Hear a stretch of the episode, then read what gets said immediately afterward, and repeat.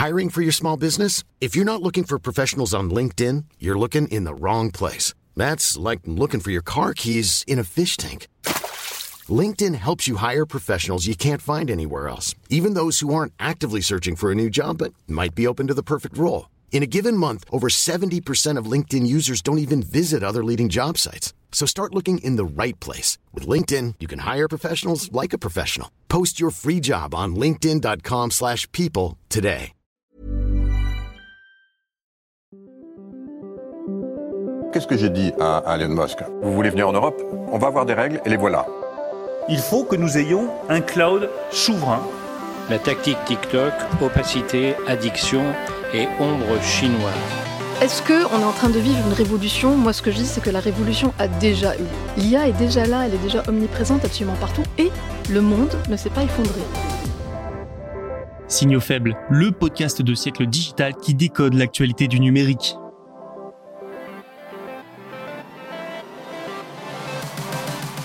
Salut à toutes et à tous, nous sommes le mardi 28 novembre 2023, voici tout de suite les 4 actualités du jour. Les temps sont durs pour les startups européennes, leur financement a été réduit de moitié en 2023. Restons sur le vieux continent avec la célèbre association autrichienne Neub qui dépose plainte contre l'abonnement payant de Meta. Salesforce ensuite qui a signé un accord de vente avec Amazon Web Services, le cloud du géant du e-commerce. Et les taxis volants, c'est pour bientôt en Europe, l'entreprise Lilium a reçu l'autorisation des autorités. Je ne vous fais pas attendre plus longtemps, passons tout de suite à la première information. 2023 est décidément une année difficile pour les startups. Selon un rapport d'Atomico publié ce mardi, les startups européennes ont accumulé 42 milliards de dollars de financement. À première vue, on se dit pas mal. Sauf que lors de l'exercice précédent, ce sont pas moins de 85 milliards de dollars qui ont été levés. C'est donc une chute de plus de la moitié. Comment expliquer ça? Tout d'abord, il y a la hausse des taux d'intérêt, mais aussi ceux des coûts de l'énergie, tous ont explosé depuis le début de la guerre en Ukraine, et comment oublier l'inflation également? Après un an et demi de conflit, les effets de la guerre sont toujours palpables. Ce contexte, nous l'avons vu à maintes reprises dans cette émission, pousse les investisseurs à se montrer plus prudents, plus sélectifs aussi dans leur choix de placement. Lever des fonds et trouver des investisseurs est donc devenu de plus en plus difficile. Par conséquent, les jeunes pousses ont retardé leur levée de fonds, privilégiant l'obtention de brevets ou même une IPO en attendant que la situation économique s'améliore. En 2023, seules 7 licornes européennes ont vu le jour. Elles étaient 48 en 2022 et 108 en 2021. Et Atomico s'attend à ce que ce phénomène s'accentue. Selon Tom Wehmeyer, associé chez Atomico, je cite, certaines des startups qui ont levé des sommes importantes en 2021 et au début de l'année 2022 pour atteindre une valorisation d'un milliard de dollars verront leur valorisation chuter en dessous de la barre du milliard de dollars cette année. Voilà pourquoi la baisse des financements atteint environ 55%. Paradoxalement, les levées de fonds en Europe sont 18% plus importantes qu'en 2020. Notons également que les investissements de plus de 100 millions de dollars se raréfient contrairement à ceux de moins de 100 millions de dollars. Dans un tel contexte, sans trop de surprise, les pays qui s'en sortent le mieux et restent attractifs sont ceux où le plus d'argent est levé.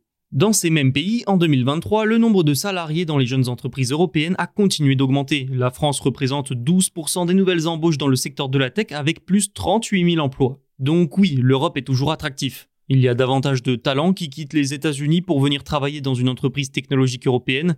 20 900 talents ont quitté l'Europe, mais 30 500 étrangers ont débarqué sur le vieux continent. Climat, développement durable, santé ou bien intelligence artificielle, voilà les secteurs qui attirent le plus ces talents tant recherchés. L'IA suscite d'ailleurs un tel engouement que les investissements dans ce secteur ont quand même connu une hausse. Et là encore, il y a fort à parier que ça continuera en 2024. Neub s'attaque à Meta. Neub, c'est l'association autrichienne de l'avocat Max Schrems. Lui et sa structure sont connus pour leur victoire retentissante contre des textes européens importants et des géants du numérique. Ils sont spécialisés dans la protection de la vie privée. Neub a donc déposé une nouvelle plainte le 28 novembre auprès du gendarme autrichien des données personnelles. Elle estime que l'abonnement payant proposé par Facebook à ses utilisateurs européens est contraire au RGPD, le règlement européen sur les données. Souvenez-vous, au début du mois, Meta a décidé de proposer un abonnement payant sur ses réseaux sociaux en Europe. En échange de ce paiement mensuel de 13 euros, vous n'êtes pas tracé pour de la publicité. En gros, soit vous payez, soit vous laissez le groupe américain exploiter vos données personnelles pour du ciblage publicitaire.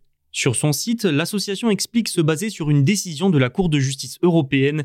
Cette dernière a décidé en juillet que Facebook et Instagram sont obligés de demander le consentement des utilisateurs pour utiliser leurs données personnelles et ensuite diffuser de la publicité ciblée. Meta a réagi de manière inattendue en dégainant une parade, un abonnement payant sans pistage en ligne. Sauf que Noib explique que la loi indique que l'utilisateur doit donner librement son choix pour être pisté ou non. Pour l'association, payer un abonnement pour éviter ça, ce n'est donc pas donner librement son accord. Max Schrems, le président de Noib, a déclaré, je le cite, C'est juste pitoyable que Facebook continue à ignorer le droit européen. L'association a estimé que l'abonnement pour les deux plateformes de Meta, donc Instagram et Facebook, cumulé sur une année, revient à 250 euros, un prix jugé trop élevé dans la plainte. Noib se repose aussi sur les attentes des internautes, 3% d'entre eux seulement souhaitent être pistés et 99% refusent de payer l'abonnement pour ne pas l'être. Enfin, Noib craint que d'autres applications n'emboîtent le pas à Meta. Elle a estimé qu'en moyenne, un utilisateur a 35 applications installées sur son smartphone, ce qui pourrait aboutir à une facture de plus de 8800 euros par an, tout ça pour protéger ses données personnelles et sa vie privée. Noib est connu, je le disais, pour ses victoires retentissantes, alors a-t-elle une chance dans cette affaire? Difficile à dire. Le droit européen est un peu flou sur le fait de payer pour avoir accès au droit à la vie privée. De toute façon, c'est d'abord à la justice autrichienne de trancher.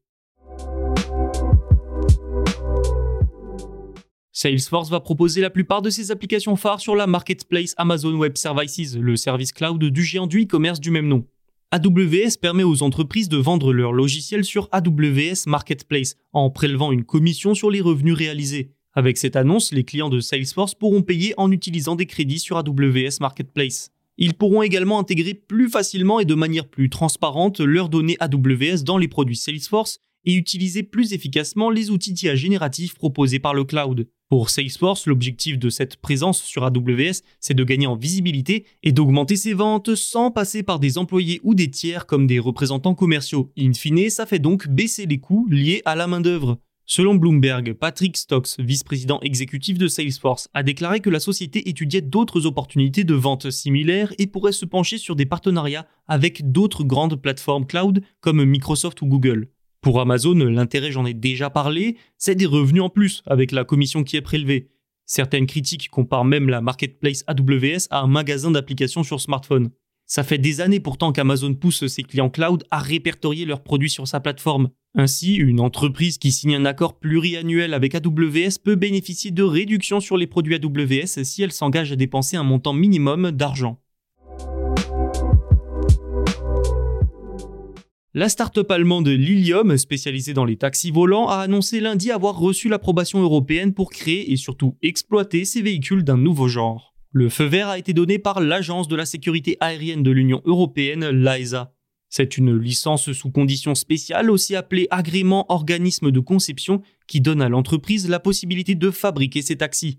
Selon la société, c'est comme une licence d'exploitation qui certifie que l'entreprise peut développer des aéronefs conformes et sûrs. Cet agrément est un passage obligé pour n'importe quelle entreprise souhaitant lancer des avions commerciaux.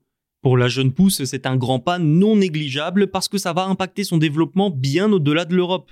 Bavesh Mandalia, responsable de la navigabilité et directeur technique adjoint de Lilium, a expliqué, je cite, L'agrément de l'AISA apporte des avantages significatifs à notre processus de certification aux États-Unis en utilisant les accords bilatéraux de sécurité aérienne pour valider la technologie et l'aéronef. Si on élargit pour l'ensemble de l'industrie, c'est un pas important. Si la pop culture est remplie depuis longtemps de voitures volantes, dans la réalité, on les attend toujours. Pourtant, ces dernières années, des milliards de dollars ont été investis dans ce secteur, sans trop de succès. Là, c'en est un. Mais il faut dire que Lilium a pu compter sur un soutien de poids, le géant chinois Tencent. La startup a bénéficié d'un soutien de 75 millions de dollars récemment de la part de l'entreprise, qui détient près d'un quart de son capital, 750 appareils, eVTOL comme on dit, sont déjà précommandés pour la Chine. La production devrait débuter en fin d'année et la certification américaine est espérée pour 2025. Ensuite, l'exploitation commerciale pourra commencer. Le Lilium Jet sera capable de parcourir 300 km en une heure après une seule charge. La course aux certifications est importante, elle détermine l'écart avec ses concurrents en partie. Surtout que Lilium va devoir faire face à la forte concurrence de la société Volocopter, allemande elle aussi. C'est tout pour aujourd'hui, merci d'avoir écouté cet épisode. Tous les podcasts de Siècle Digital sont disponibles sur siècledigital.fr et les plateformes de streaming. N'oubliez pas de vous abonner et on se retrouve dès demain pour de nouveaux signaux faibles à décoder.